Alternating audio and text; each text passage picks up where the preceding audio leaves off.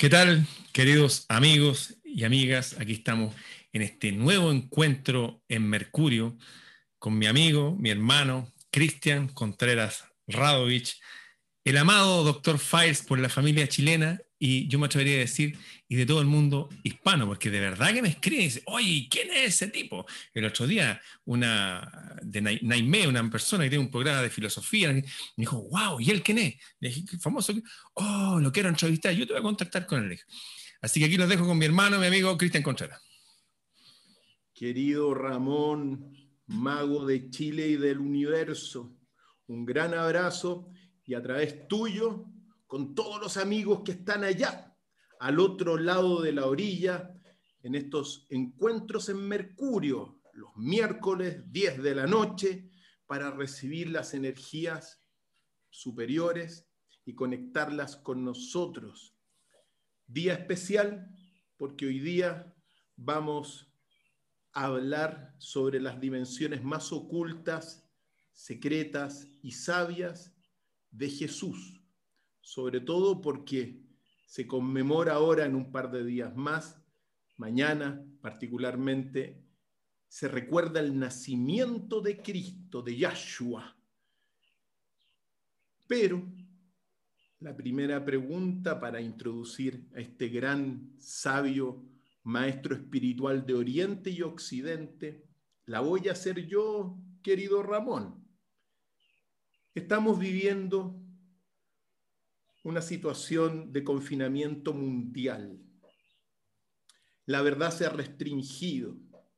Los medios de comunicación masivo, la prensa, la radio, la televisión, a través de sus parlantes, te entregan muerte, terror, genocidios, asesinatos, crímenes, pedofilia, es decir, te plantean un mundo bastante oscuro en el cual de alguna forma nosotros estamos. Pregunta del millón. ¿Nos abandonó Jesús, querido Ramón? ¿Nos olvidó? esa es la pregunta.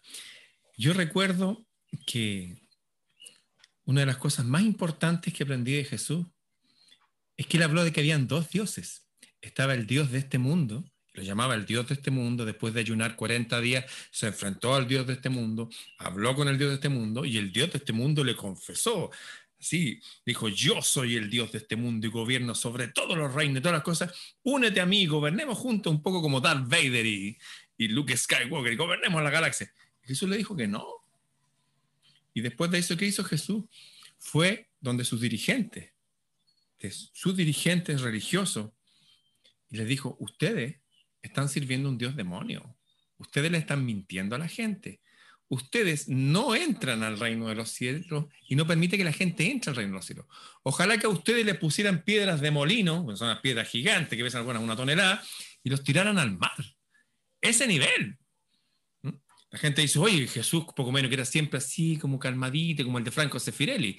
Y olvidan que después de eso fue y se enfrentó a todos aquellos cambistas, aquellos los banqueros de la época, los prestamistas, que estaban ahí asociados al templo y con un látigo se enfrentó él solo a 5.000. Y él habló y le dijo a su gente, ¿sabe qué? Tienen que orar, tienen que pedir para que la voluntad del Padre que está en el cielo se haga en la tierra. Y lo dice en esa oración que la gente repite como un mantra, la voluntad de Dios, ¿dónde se hace? En el cielo. Y para que se haga en la tierra yo tengo que pedirlo. Cuando pasan cosas terribles, uno dice, oh, es que la voluntad de Dios. Claro que es la voluntad de Dios, pero el del Dios de este mundo. Que yo sepa, al igual que todos los antiguos, hay una dualidad aquí. Hay algo extraño que está gobernando y que permite, como bien dijo nuestro amigo Cristian Contreras, permite toda esta locura que nos muestran en la televisión y toda esta cosa pandémica global forzada que está haciendo no solamente que, se quiebre la economía, sino que eh, lo dijo de hecho Linus Pauling y otros premios Nobel, de que cuando uno no se oxigena bien, se produce acidificación de la sangre. Y la acidificación es la base de todos los cánceres, de todas las enfermedades más mortales. Vivimos un mundo raro. ¿Será la voluntad de Dios? ¿Nos abandonó Dios? No, no nos ha abandonado.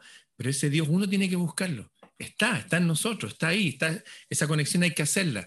Pero como tenemos libre albedrío, Uno tiene que desear y buscar esa, esa conexión. De hecho, lo que vino Jesús acá, que llegó, dijo que el reino de los cielos estaba más cerca, porque todos sabían que hubo una época en que ese reino de los cielos estaba con uno, la época del paraíso, y cuando llegó Eva, y qué sé. Pero algo pasó que ese reino se distanció, los humanos fueron expulsados, y aquí quedamos. Y él vino a hablar que ese Dios estaba ahí de nuevo.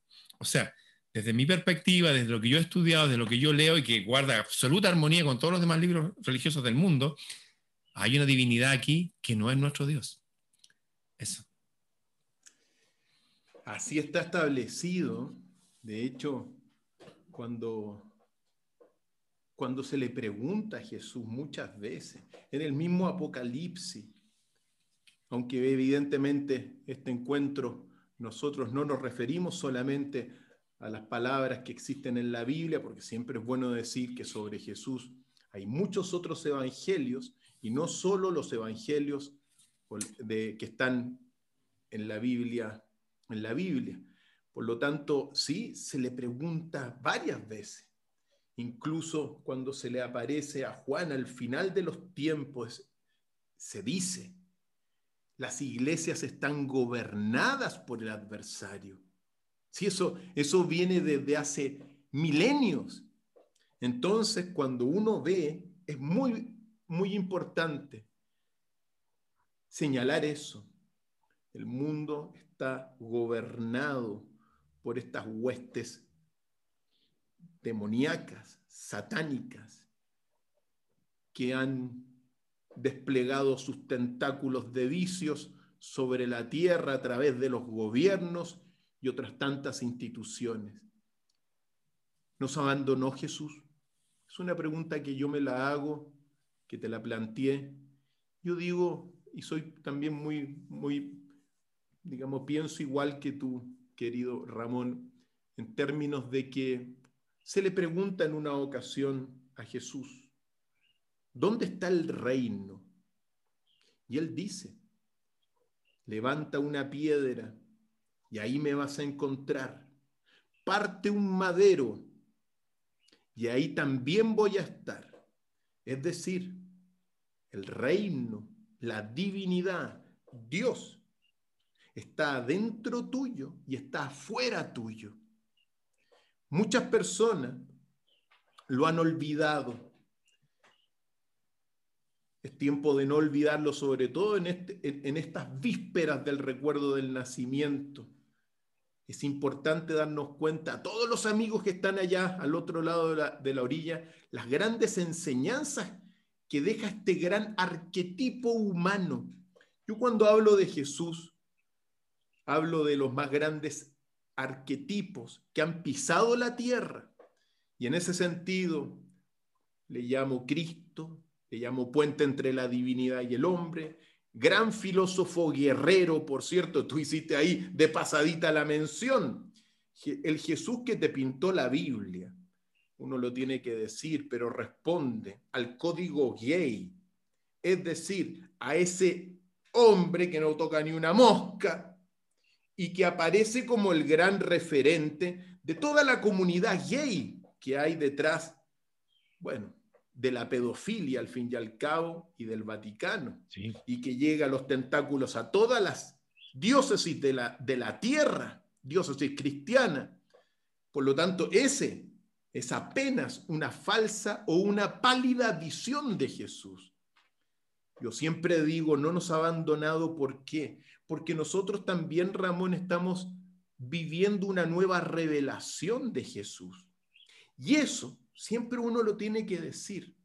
A partir del descubrimiento en 1945 de los textos secretos de Jesús, de los evangelios perdidos, también llamados evangelios gnósticos de Jesús, descubiertos en el poblado de Nak Amadi, allá en Egipto. Esos textos son tan importantes porque te le ponen color a Jesús le ponen, te lo enriquecen y te lo hacen un gran maestro espiritual, no solamente de Occidente, sino que también de Oriente.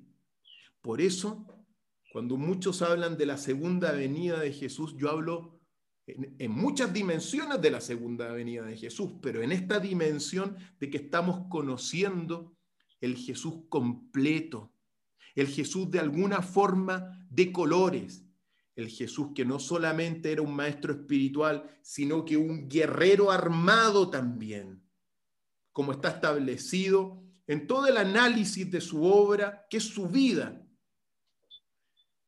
No estamos abandonados de Jesús porque es un gran arquetipo que si uno está dentro de nosotros, al igual siempre me gusta mencionarlo, pero al grado y al nivel de los grandes arquetipos, avatares, cristos, los ocho más grandes al, menos, uno de los cuales está aquí atrás, que es Krishna. Krishna, el primer gran profeta de la humanidad. Después uno puede nombrar a Tot, Buda, Zaratustra, Platón, Jesús, por nombrar seis y no nombro los otros. ¿ya? Entonces, recurramos, siento que en la medida que nosotros no nos olvidemos de las grandes enseñanzas que vamos a comenzar a conocer y de alguna forma a recordar, Jesús está con nosotros en cuanto invoquemos su nombre. Por lo tanto, de todas las enseñanzas, ¿cuáles son para ti las más relevantes, Ramón? Bueno, cuando tú mencionaste esto de que levanta una piedra y yo estoy ahí, me parece que citaste el libro de Tomás, que unos textos gnósticos que fueron escritos en la lengua copta también.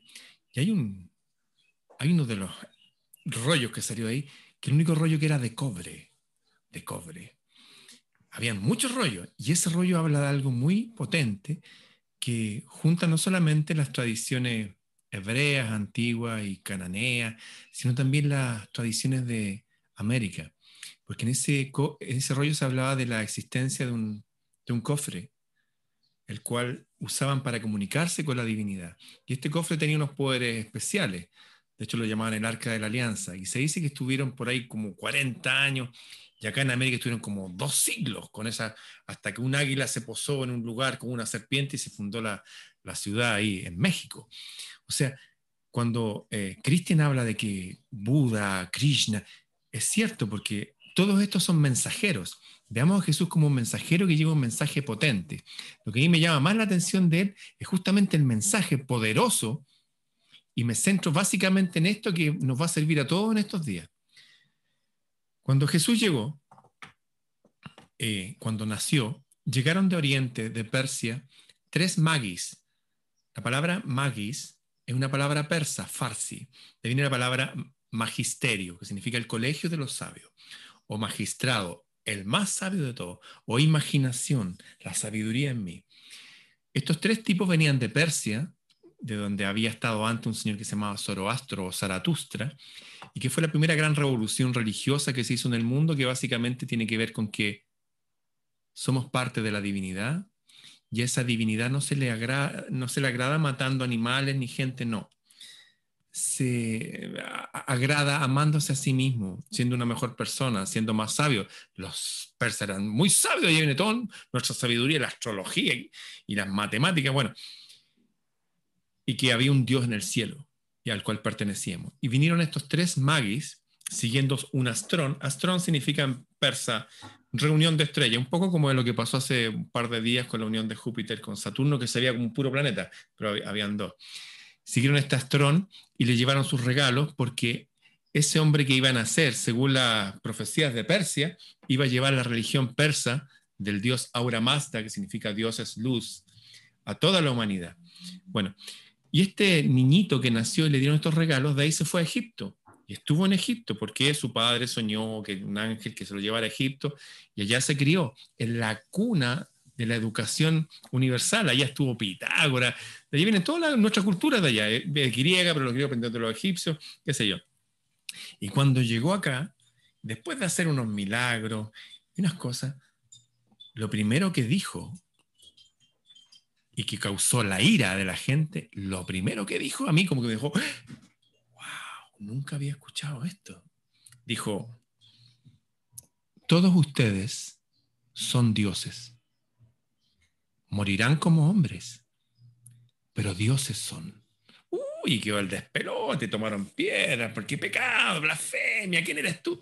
dijo, hey, eso está escrito en sus libros. Y la gente, igual que ahora, no leía la Biblia. Entonces, eso está en el Salmo 82, me parece, 84. Pero dice ahí. Porque también antes dice que cada género de los pescados lo hicieron según el género de los pescados, los árboles según el género de los árboles, los pájaros. ¿Y los seres humanos según qué género lo hicieron? ¿Según el género de los humanos? No, según el género de los dioses. Y esto es algo importante. La palabra Dios es una palabra plural, como la palabra ejército, como la palabra familia. Por eso dicen, todos los libros antiguos dice, por ejemplo, hagamos al hombre a nuestra, nuestra imagen.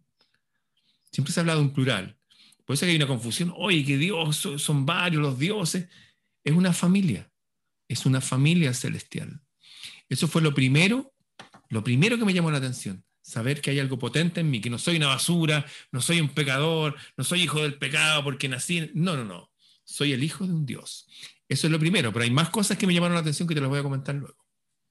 Fíjate, tú mencionas algo muy, muy relevante que tiene que ver con que estamos engendrados, según las enseñanzas de Jesús, evidentemente, por una mezcla, una mezcla divina y una mezcla material-animal. Y debido a esa potencia que tenemos nosotros, que es envidiada por las huestes de la oscuridad, claro, te mandan un gobierno mundial que en el fondo lo que ha buscado siempre y busca es que nos materialicemos, que nos olvidemos de nuestro, de nuestro origen celestial, de nuestro origen divino y de la potencia divina que nosotros tenemos y que la enseñó Jesús. Entonces eso es muy importante desde mi punto de vista porque en el fondo aquí te dicen nada, transfórmate en un hombre de consumo simplemente. Guíate por el terror y el miedo que es las huestes de Satanás. Uno tiene que ser claro porque como estamos hablando de alguna forma en un contexto religioso, filosófico obviamente, pero cristiano, católico, la gente entiende que cuando Jesús te dice, busca la verdad, mira, mira las enseñanzas, ¿cómo tú resumes la enseñanza de Jesús? No tengas miedo. Lo primero, no tener miedo. Y lo que te enseña el mundo es el terror, la pandemia. Y a eso es la inconsciencia y la ignorancia. Jesús te dice también, el peor de todos los males es la ignorancia. Los que proceden de la ignorancia no son, ni fueron, ni serán. Por lo tanto, no tener miedo, la ignorancia es evidentemente el miedo, cuando uno está con los ojos cerrados, ¿no verdad? O está oscuro, claro, siente terror, enciende la luz y ve lo que hay, ya deja de ignorar lo que hay y se acaba el miedo. Por lo tanto, para ocultar la potencia divina que todos tenemos y que, por cierto, también la aprendió de los, del sabio maestro Tot de Egipto, pues. Si Tot es uno de los primeros que te señala, el maestro Hermes Trismegisto, tres veces grande, o Tot, te dice, los hombres son dioses mortales y los, y los Dioses son hombres inmortales. Ah, o sea, tenemos algo inmenso dentro de nosotros. Pero el adversario nos quiere transformar en una masa, una masa amorfa, inconsciente, temerosa, temerosa ahora hasta virus. Por lo tanto, hay que rescatar a Jesús y las enseñanzas de Jesús en estos tiempos de pandemia. Decir también otra cosa muy importante que quizá para mí resume al menos gran parte de las enseñanzas de este gran maestro de Oriente y Occidente. Ya no solamente es de Occidente, sino que es ama al prójimo como a ti mismo. Mira la enseñanza. Quiere a la persona que está al lado. El prójimo es el próximo. Por eso él, de alguna forma, Jesús, crea un occidente que es una civilización que se va a preocupar por el otro como nunca antes, en toda la historia de la humanidad. En general, gran parte de las otras civilizaciones se miraban hacia adentro y lo otro eran los bárbaros. Jesús se preocupa por el prójimo, venga de donde venga. Y eso también está establecido quizá en el corazón de sus enseñanzas, que es el sermón de la montaña. Bueno, parte del corazón de las enseñanzas conocidas. Bienaventurados los pobres de espíritu, porque ellos llegarán al reino. Fíjate tú, los pobres de espíritu. Los pobres de espíritu son las personas temerosas, querido, querido Ramón Bienaventurados los que lloran, porque ellos van a ser consolados. Bienaventurados los mansos de corazón, que recibirán la tierra en herencia. Bienaventurados los que tienen hambre de justicia, porque serán saciados al fin y al cabo. Ese sermón de la montaña. ¿Por qué digo esto? porque de alguna forma es su revelación pública. Y Jesús tenía dos, grandes discursos. El discurso público, de fácil entendimiento para todos, y el discurso reservado para sus apóstoles más selectos, como fue particularmente Tomás, del que tenemos ahora su evangelio, y también Judas, por lo tanto, bienaventurados los limpios de corazón, porque ellos verán a Dios. Entonces, cuando te dicen eso, el corazón limpio significa que de alguna forma Dios está dentro tuyo también. Entonces, digo esto para ir metiéndonos poco a poco en las cosas que vamos vamos, al menos que preparamos para hoy día. En todo caso, muchos se preguntan hoy día, Ramón, y están esperando que Jesús venga en una nube. Pregunta del millón. ¿Vendrá Jesús en una nube? ¿Son estos los tiempos en que Jesús se va a manifestar y que todos lo van a ver? Han habido muchos tiempos en que las personas han dicho este es el fin. De hecho, la iglesia adventista y la iglesia testigos de Jehová fueron una, sola iglesia que en el siglo por ahí 18, 19, perdón, se juntaron con ropas blancas, porque ahí están con, literal lo que decía, y esperaban a Jesús, calcularon ahí, y no llegó nadie. Y se separaron. Pero dijeron de nuevo los testigos, no, si ahora sí que va a venir, sí, ahora sí que sí, vamos y todos al cerro y todo y no pasó nada. Y ellos dijeron, ah, no, es que ¿saben lo que pasa? En la segunda venida era en el espíritu, dijeron. Y así se crearon iglesias grandes. Curiosamente, todas tienen la sede en Estados Unidos. Bueno, esa es otra historia. Eh, yo estoy 100% seguro de que va a haber una ayuda que va a llegar del cielo y tal cual como muchos libros, estos libros a los cuales nos estamos refiriendo, todos tienen 2000 y más años. Y esas nubes son las que se han visto en todas las culturas antiguas y que ciertamente eran como esos carruajes del cielo que menciona Elías. Y también dice que Enoch, uno de esos carruajes, se lo llevó al cielo. Yo creo que sí, pero que antes de eso van a pasar ciertas cosas aquí en la tierra, para no poner el énfasis en estas cosas oscuras que están pasando ahora. Y ya se habló de que viene una cepa, o sea, ya se cerró, de hecho, Inglaterra. Eh, se acaba de cerrar Inglaterra, porque viene una ah, ya hay una cepa más dura de lo que todos sabemos, dicen. Antes que eso Jesús dijo otra cosa, dijo, miren, quiero que entiendan bien esto. Esto que es, lo voy a decir en lenguaje popular. En esa época, cuando hablaba Jesús, habían dos lenguajes griegos. Uno era el griego helenista, de la alta filosofía, qué sé y el otro era el griego de la gente popular. Un poco como eh, un poco como el príncipe de Maquiavelo. Originalmente todos los libros de política se escribían en latín. ¿ah? Maquiavelo escribió los títulos en latín y el resto en lenguaje popular. Jesús era hablar en lenguaje popular. Y dijo esto. Dijo, miren, hace tiempo atrás había un hombre muy bueno, así muy bueno, bueno, bueno. Y plantó una viña, una viña hermosa y todo.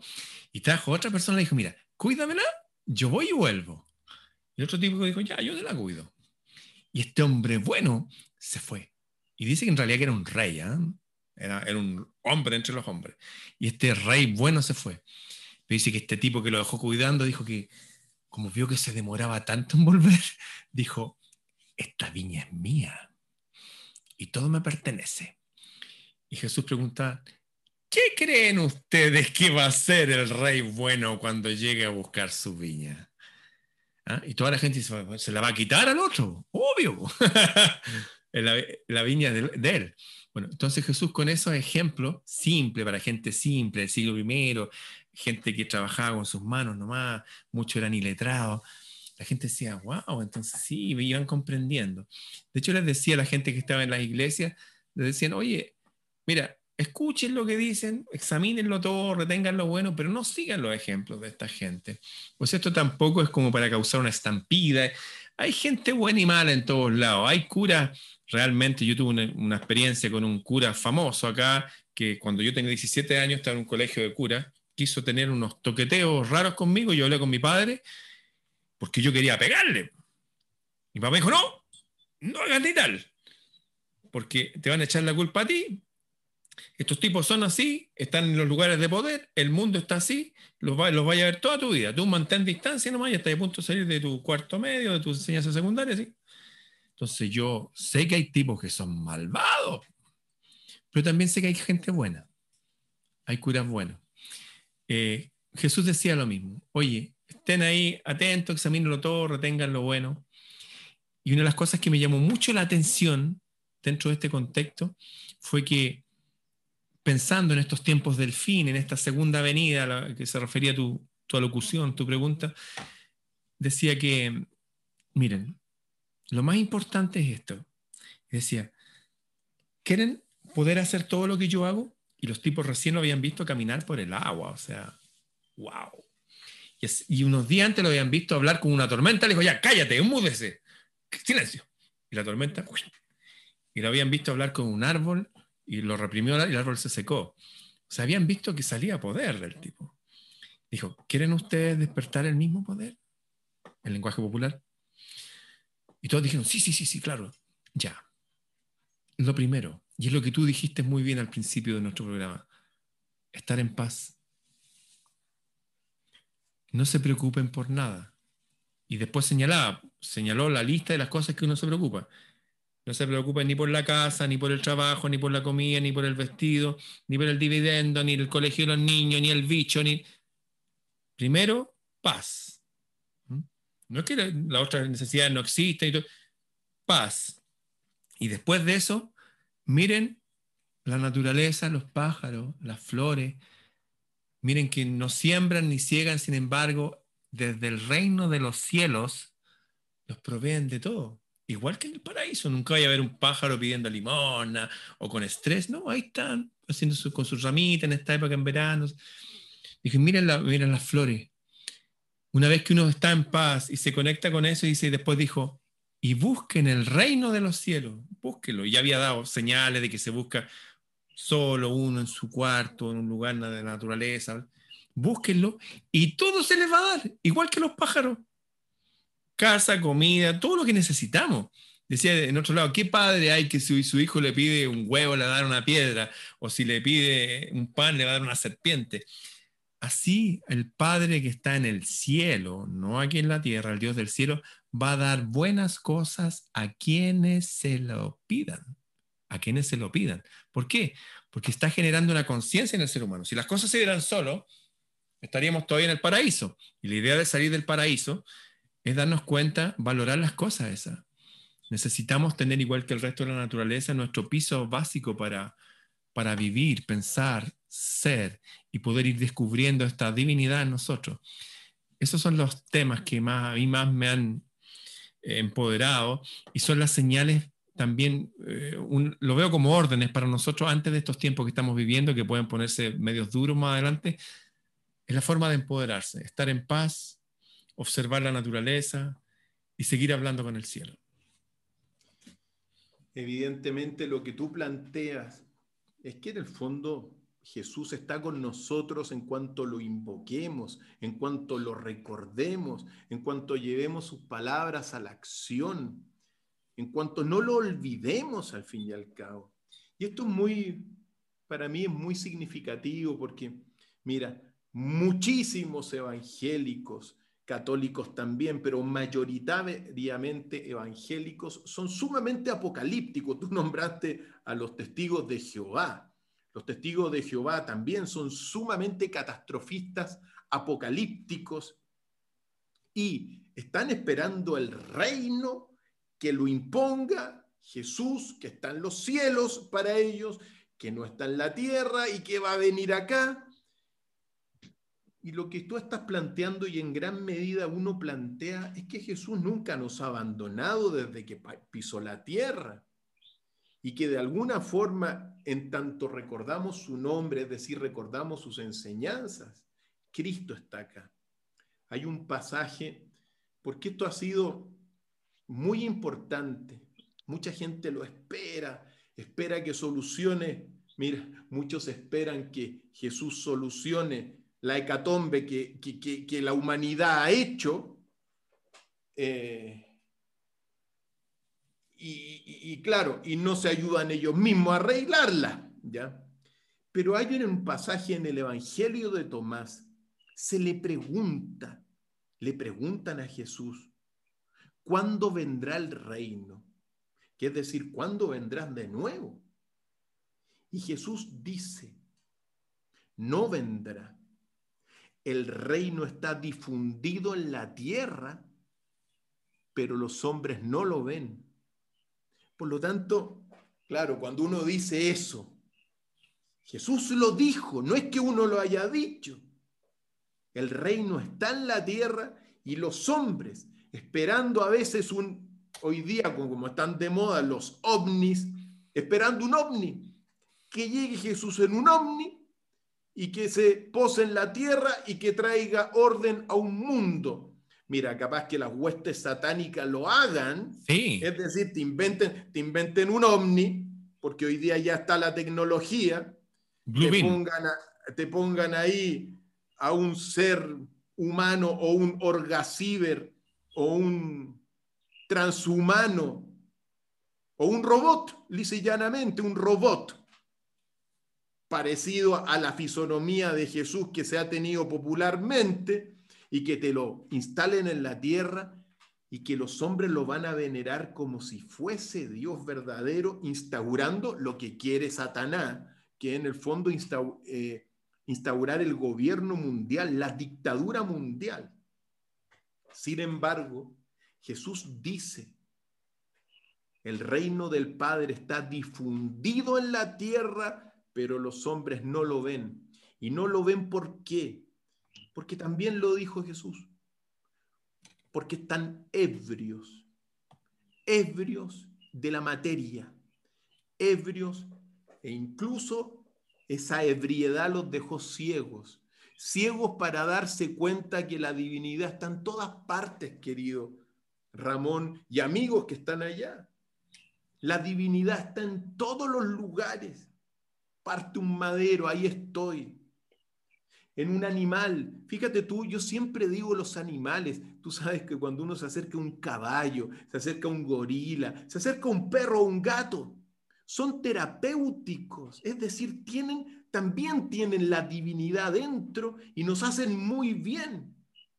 Pero este hombre que se ha desviado de la enseñanza, digamos, de la enseñanza más profunda, que se ha materializado, espera que llegue en una nave espacial pasando las nubes, así de simple. Otros interpretan que las nubes es la confusión de los tiempos. Bueno, hay miles de interpretaciones, pero no se dan cuenta, porque están ebrios, de que Jesús está adentro de uno y afuera de uno al mismo tiempo, querido Ramón también en otro pasaje, para dejarte al tiro la palabra, le preguntan a Jesús, ¿qué son las palabras? Y él dice textualmente, las palabras, los nombres otorgados a las cosas están en el mundo para engañar, porque en el fondo la dimensión más profunda de la divinidad es lo oculto en el silencio. Entonces, claro, todas las personas están amarradas de las palabras y en el fondo están las palabras para engañar, palabras de Jesús. Así hablaba Jesús, Ramón. Sí. Eh, hay, hay, una dimensión eh, de Jesús. Tú cuando mencionaste Krishna, por ejemplo, Buda, Krishna. Krishna era una encarnación de Vishnu. Y Vishnu era el verbo creador de Dios que es Brahma. A Jesús se le conoce como el verbo encarnado, eso está en el Evangelio de Juan, que era el Evangelio que usaban todos los antiguos órdenes de caballeros, los que construyeron las catedrales góticas y qué sé yo. O sea, el mensaje de Jesús ha sido eh, dicho como señalé anteriormente, por los persas, donde venían los reyes magos, pero también en India, también en Egipto, también en todos lados. Ha sido el, mismo mensaje. Hay algo que, que, tiene la gente como que quiere apropiarse de Jesús. No, esta es mi verdadera iglesia. Entonces los testigos de Jehová están en contra de los otros y poco menos que quieren que venga Jesús y que nos mate a todos, porque así van a justificar toda su vida de represión íntima. Así con toda la iglesia. Sin embargo, la divinidad es como la luz del sol, no hace excepción de personas. Recuerdo una experiencia que tuve yo de muy pequeño, que con mi mejor amigo de la época, que se llamaba Rubén Yáñez, salimos de una micro en la playa del Quisco por la puerta de atrás. Mi amigo sale corriendo hacia la playa, así, ja, y yo detrás. Y voy corriendo y me toman de mi camiseta y me tiran hacia atrás y no me dejan que avance. Y la micro partió y por la otra pista venía un furgón que pasó por aquí, por delante mío, se dio unas vueltas así, y yo como, suéltame. Y miro atrás y no había nadie, había una pared grande y todo eso. Esas cosas después averigué, amigos míos, Cristian García Huidobro, el, el, primer hombre sudamericano en subir el Everest, eh, amigo mío, cuñado de mi mejor amigo, también le pasaron cosas similares y él no cree en Dios. Una vez estaba subiendo, las cuerdas tienen 25 metros, me decía, y tuvo que ir más allá de 25 metros. Eh, el K2, muere mucha gente. Y él se saca los guantes para agarrar mejor la cuestión para clavar, y de repente un estruendo y una pared de hielo, arrasando todo para abajo. Y él se metió las manos aquí para que no se le congelaran y se entregó a la muerte, parado, sin cuerdas, sin nada. Y abajo su compañero. Y dice que sintió como un aleteo y sintió que algo poderoso con alas se puso detrás de él. Las mismas imágenes que vieron en Persia, en Sumeria. Y él ahí entregado. Y pasó el ruido y abrió los ojos y ve que su amigo está 25 metros más abajo buscándolo en los escombros. Y él estaba ahí y no le pasó nada. Te puedo seguir contando. Todos mis amigos cercanos pasaron cosas así. ¿Acaso eso no es la expresión de la divinidad? de Jesús, que vino, lo que vino a Jesús fue a mostrar al Padre, al reino de los cielos. Es bueno que empecemos a religar. La religión verdadera es volver a unirnos y sentir que todos somos una humanidad. Cuando empezamos a pensar, no, que Dios tiene un pueblo elegido, los demás no. A ver, ¿de dónde viene eso? ¿Mm? Empecemos a pensar un poquitito, empecemos a, a ponernos realmente en el lugar que nos corresponde, según lo que yo sé, y lo que han dicho todos, y lo dijo Krishna y Buda cuando decía, ustedes son Buda. Cuando eh, le decían, oye, tú eres el Buda. No, no, no, ustedes son Buda. Todos decían lo mismo. ¿Se pusieron de acuerdo para engañarnos o es verdad? Bueno, lo que yo veo entonces es que la divinidad, Jesús, su mensajero para Occidente en esta época, se expresa también en esos cuidados diarios. Ese reino de los cielos lo vemos diariamente. Tal cual el pajarito ahora va, encuentra una amiga de pan, a pesar que está en el centro de Santiago, está todo, y puede alimentarse, llevar alimento a sus pajaritos. El paraíso todavía está aquí. No es la expresión máxima como alguna vez lo conocimos. Todavía no está todo ese reino de los cielos su potencia acá. Pero si tenemos ojos para ver y oídos para escuchar, como decía Jesús, vamos a encontrar que esa ayuda divina, esa guía, esa luz, esa, ese consuelo, esa protección, siempre están. Solamente hay, como tú decías, que se manifiesta la divinidad en el silencio, porque somos eso. Yo no soy lo que hablo, yo soy el espacio de silencio entre mis pensamientos. Por eso gente como Jesús y todos los demás buscaban el silencio, la montaña, el lago, el bosque. Ahora están constantemente metiéndonos bulla, ruido, ruido electromagnético, todo para meternos en este caos demoníaco en el que nos estamos viviendo. Yo creo que estamos en los tiempos del fin y que Jesús sí se va a manifestar poderosamente para todos, pero por mientras está para cada uno que quiera hacer esa conexión individualmente. Esperemos que así sea.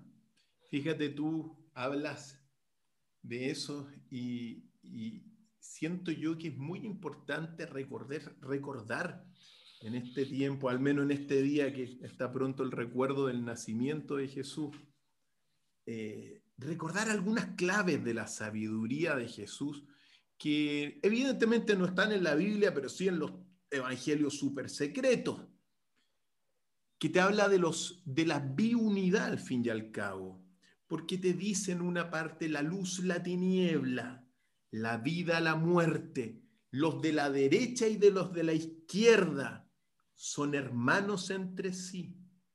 No es posible separarlos unos de otros. Por lo tanto, ni los buenos son muy buenos, ni los malos muy malos, ni la vida es vida, ni la muerte es muerte.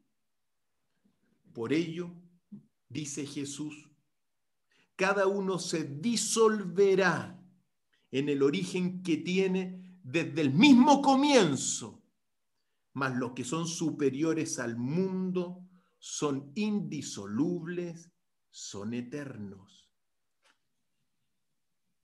Yo siempre tomo esto, querido Ramón, tú lo conoces, ¿no? ¿verdad? El huevo. lo pongo en mi mano. El huevo cósmico. El huevo cósmico, la biunidad, que en el fondo es muy importante. Lo pongo en mi mano izquierda porque es mi bola mágica para hacer justicia prudente. Pero, ¿qué es? Es la matriz. ¿Y qué es lo que te está diciendo? que no hay en el fondo un dualismo. El dualismo está en la materia, obviamente. Estamos aquí en un mundo dualista, pero originalmente no era así. Claro que sí. Y claro, en lo material, en lo externo, claro, es un mundo dualista muchas veces, pero uno tiene que mirar con la profundidad de la sabiduría de Jesús y darnos cuenta que mirando con el tercer ojo, como se dice, o con el alma, uno puede darse cuenta que ni los buenos son buenos ni los malos malos. Que en el fondo son hermanos, que detrás de un hombre también tiene la esencia femenina. Lo hemos repetido 20 veces. Pero la gente, muchas veces preocupada solamente de lo material, no se da cuenta de las dimensiones más profundas de la sabiduría de Jesús. Por lo tanto, creo que es importante eso y decir ahí y recalcar que en el fondo también existen los que son superiores. Y esos son indisolubles. Los hermanos mayores. Los Como una familia. hay niños que todavía no saben sonarse, no saben limpiarse el trasero, y otros que están estudiando el cielo. Hay hermanos mayores y está bien, es así. Pasan los animales también. Yo quisiera eh, tomarme de la sabiduría profunda que tú estás eh, nombrando y llevarlo también a la sabiduría popular, que hay algunas claves para las personas hoy día, porque hay mucha gente que eh, en estos días se entristece mucho porque están solos, sin pareja, o alguien se murió, yo ahora acabo de subir el cerro, subí con mucha gente, cientos de personas, y horas abrazando gente, y una historia también terrible de un niñito, por ejemplo, que está en el psiquiátrico ahora porque no soportó esta la mascarilla, y se volvió como mal, está en el psiquiátrico y tiene 14 años. Bueno, eh, así que quiero enfocar en, píldoras de sabiduría popular que funcionan súper bien con ejemplos que nos dio Jesús, potentísimos. Una vez estaba Jesús y se acercó un tipo, un centurión. Centurión significa jefe de 100, lo que sería ahora un capitán de ejército o de cualquier fuerza armada. Y llega el centurión y le dice, eh, tú eres Jesús, ¿cierto? Sí. Eh, necesito que, que me ayudes con mi hija. Mi hija está enferma. Y Jesús le dice, vamos, ¿dónde vives tú? Vamos a verla. Y el centurión le dice, pero ¿para qué la vamos a ir a ver? Si tú eres Jesús, tú di aquí que mi hija se sane y mi hija ya se va a sanar. Y Jesús le pregunta, le dice, ¿tú crees eso? Y el centurión le dijo, sí, yo creo. Ya, conforme a tu fe se ha hecho. Esa palabra se repite eternamente. Conforme a tu fe se ha hecho. Y se va el centurión, le dice, ándate a tu casa, tu hija está sana.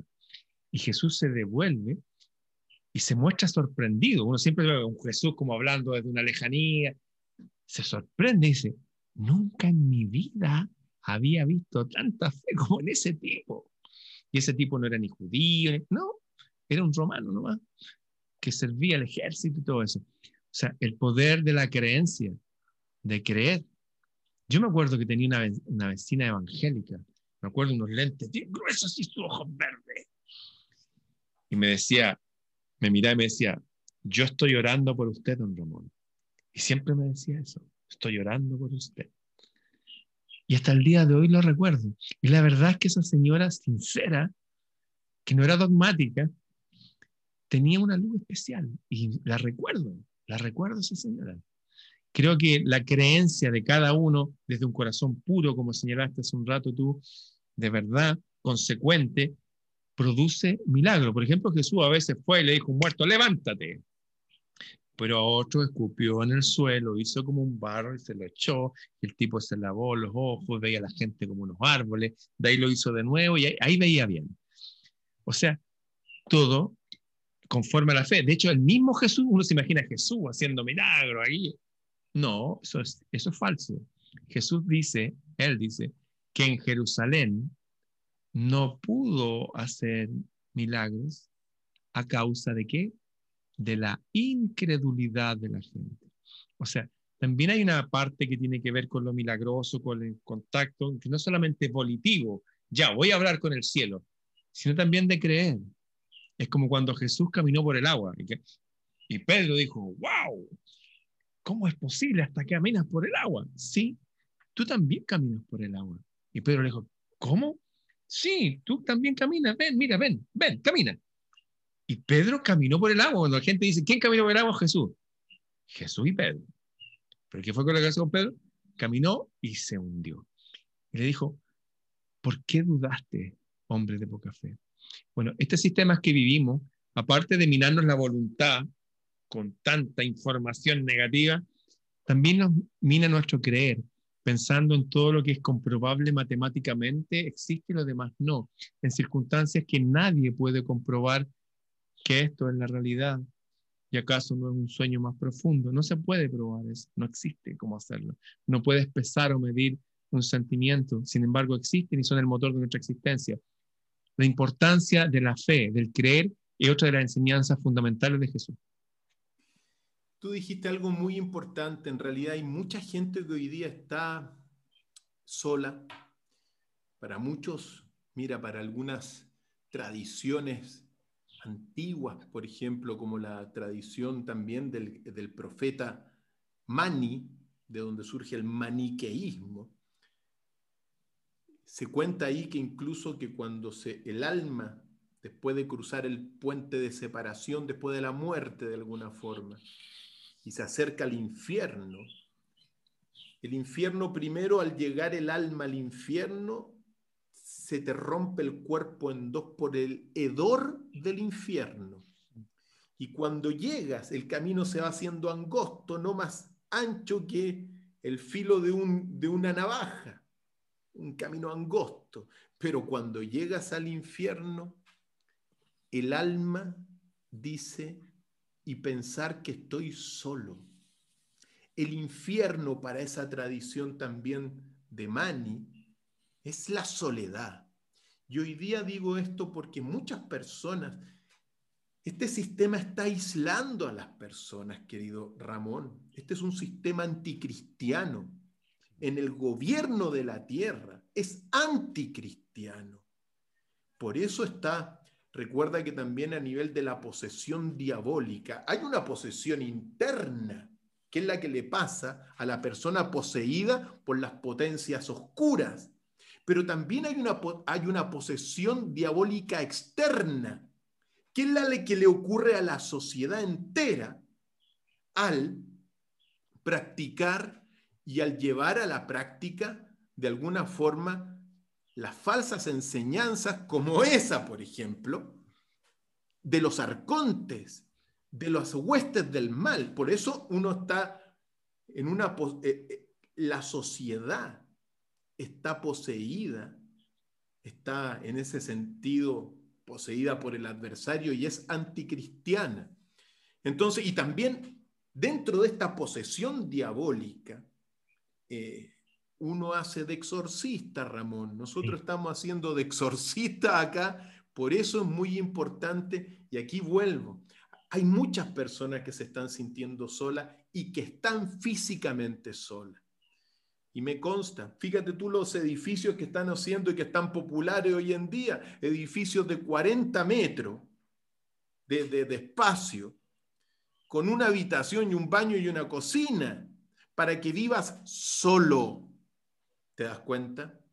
Entonces, eso es un resultado de esta sociedad. Fíjate tú que en los Estados Unidos desde, el año 2005, Ahora ya ha pasado muchísimo tiempo, pero siempre me acuerdo de ese dato. El 85% de la familia estadounidense está compuesta por dos personas. Es decir, mucha soledad. Y la soledad es el reino, es el infierno, porque nosotros somos seres sociales. Entonces, como nosotros nos preocupamos con nuestro mago del universo aquí, nuestro compañero, mago del universo, mago de Chile también, nos preocupamos de todos los hermanos, hermanos de la vida, porque uno tiene que saber que la sociedad es una extensión de la propia familia. Tenemos una familia nuclear y una familia extendida, que es toda la sociedad que la está pasando mal en estas fechas muchísima gente. Y aunque mucha gente se junten a comprar, a comprar eh, regalos y se llenen los malls a pesar de la pandemia, bueno, detrás también hay un vacío espiritual gigantesco que se quiere llenar y que se le ha enseñado a llenar solamente a través del consumo materialista y la soledad al fin y al cabo.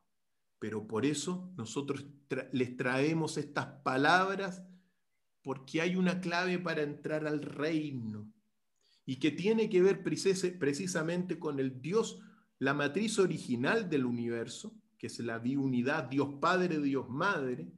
En muchas veces tú dices, sí, en el Génesis tú dijiste en un momento dado, sí, el hombre fue creado a nuestra imagen según nuestra semejanza. Y la humanidad fue creada macho y hembra, porque la matriz, el Dios verdadero del universo, es macho y hembra a la vez. Esencia femenina y masculina en un huevo de luz. Mente e inteligencia, masculino y femenino. Nous y epinoia, en un huevo de luz, que después se separa, ¿ya? Pero dice, para todos los amigos que están allá y a veces se sienten un poquito solitos en estos días, decirle, y sobre todo ahora, para más remate, que no nos podemos ni siquiera ir a ver a las casas. O sea, ya el colmo de Satanás esta cuestión. Ok, queda. Y con toque queda obligado en los tiempos donde más unidos tenemos que estar en torno de las enseñanzas de Jesús. Estamos con gobiernos diabólicos, queridos amigos. Primera cosa. Pero para los que se sienten un poquito solitos, decirles los siguientes, las palabras de Jesús. Cuando hagáis de los dos uno, ¿ok? De los dos uno. Cuando hagas lo de dentro como lo de fuera y lo de fuera como lo de dentro, lo de arriba como lo de abajo, lo de abajo como lo de arriba, de modo que hagas lo masculino y lo femenino en solo uno, a fin de que lo masculino no sea masculino y lo femenino no sea femenino, como en el huevo cósmico, cuando hagáis de los dos ojos un solo ojo, entonces entrarán al reino divino.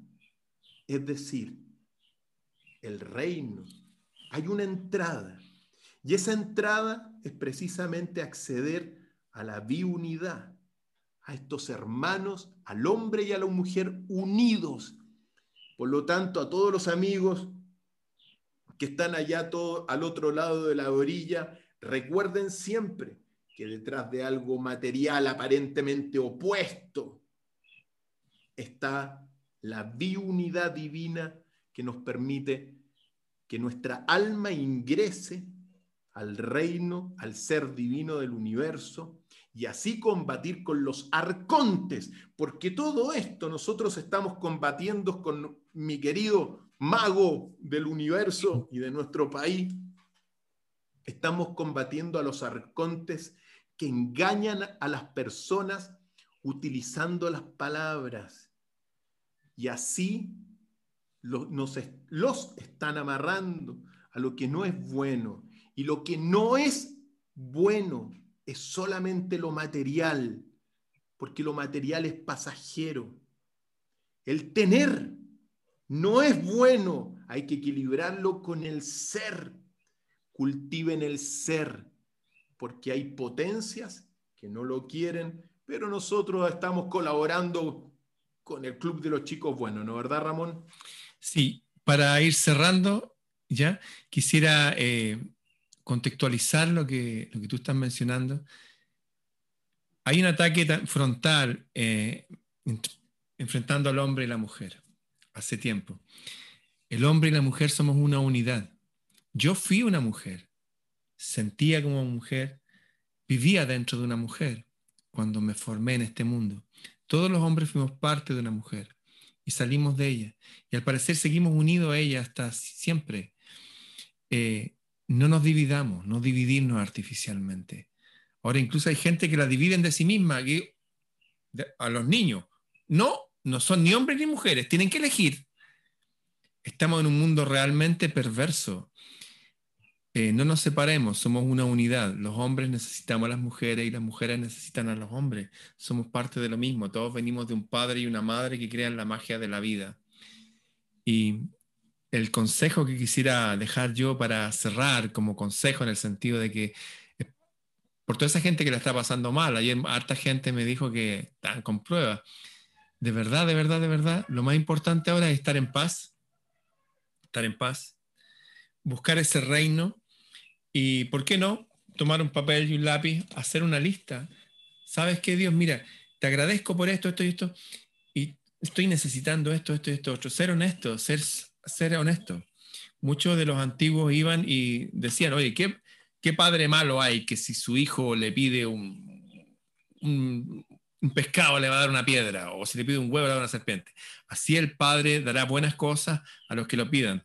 Y tal cual como dijimos al principio, este mensaje se repite una y otra vez, hasta en el libro de la Odisea de Ulises, cuando al final termina Ulises agarrado a un tablón y se aparece el Dios del mundo y dice, oye, le dice, ¿por qué me hiciste esto? Perdí todo a mí, no puedo llegar a ver a mi familia, mi hijo. Dijo, mira, todo esto te ha pasado solamente para que te entiendas una lección. Es que los hombres y los dioses somos una sola cosa. Como tú bien mencionaste un libro que decía que los hombres son dioses mortales y los dioses hombres inmortales. Eso está en un libro que lo hice audiolibro que se llama Hermética. Tiene miles de años. Cuando lo hice me impresionó. Así, wow, me hacía un eco enorme. En fin, busquen el reino de los cielos, procuren estar en paz y sean sinceros consigo mismos y pidan. Eh, creo yo en el equilibrio entre el tener y el ser, como bien expresaba nuestro amigo de Chile, Cristian Contreras Radovich. Eso, la gente que está preocupada el tener, el tener, el tener, el auto, no. No, por ahí no va la cuestión. Hay que tener lo básico, sí, claro, por supuesto, pero hay que aprender a ser. ¿ah? Y ese ser tiene que ver con esa búsqueda con nuestra esencia divina y la búsqueda aquí en este mundo de la sabiduría, de ahí palabra filosofía, amar la sabiduría, aprender, conocer, ser. Para terminar, Ramón, quiero decir al menos dos, dos enseñanzas que las dejó Jesús para nosotros, pero una para los banqueros de la tierra. Jesús dijo, si tienes dinero, no lo des a interés, dalo a aquellos de quienes no vas a recibir nada a cambio. mensaje para los banqueros del mundo, para que colaboren a construir un mundo cristiano. Y para todo el resto, y también para ellos, ama a tu hermano como, como a tu propia alma. Guárdalo como a la pupila de tus ojos. Es decir, ama al prójimo como a ti mismo. Yo creo que eso, de alguna forma, es ese ingrediente vivo que nosotros tenemos en Jesús.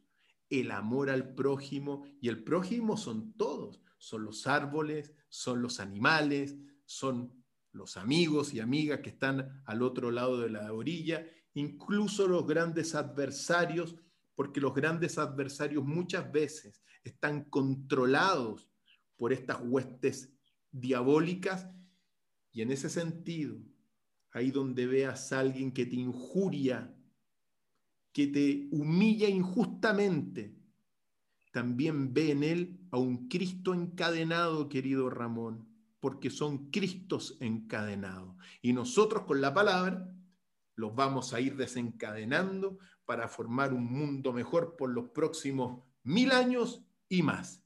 Aprovecho entonces mandarle a todos los amigos y amigas que están allá al otro lado de la orilla nuestros mejores deseos en esta Navidad, evidentemente.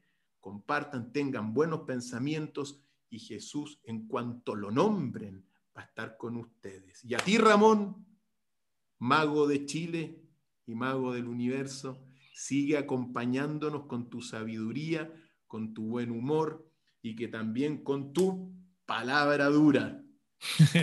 un abrazo a todos, un abrazo a ti, amigo Cristian Contreras, a todos, y que pasen bien estos días, que estén en paz y que dejen un tiempo para mirar de nuevo el cielo, las estrellas. Están pasando cosas lindas en el cielo, de verdad y uno se alimenta también de eso. Vuelvan a ver la naturaleza, pongámosle, si vivimos en barrios donde hay perros o pájaros que no tienen dónde beber, pongámosle cosas para que los puedan tener agüita, por lo menos. Empecemos de nuevo a hacer nuestra primera profesión, que era cuidar un jardín. El jardín todavía existe, todavía hay algo de paraíso aquí.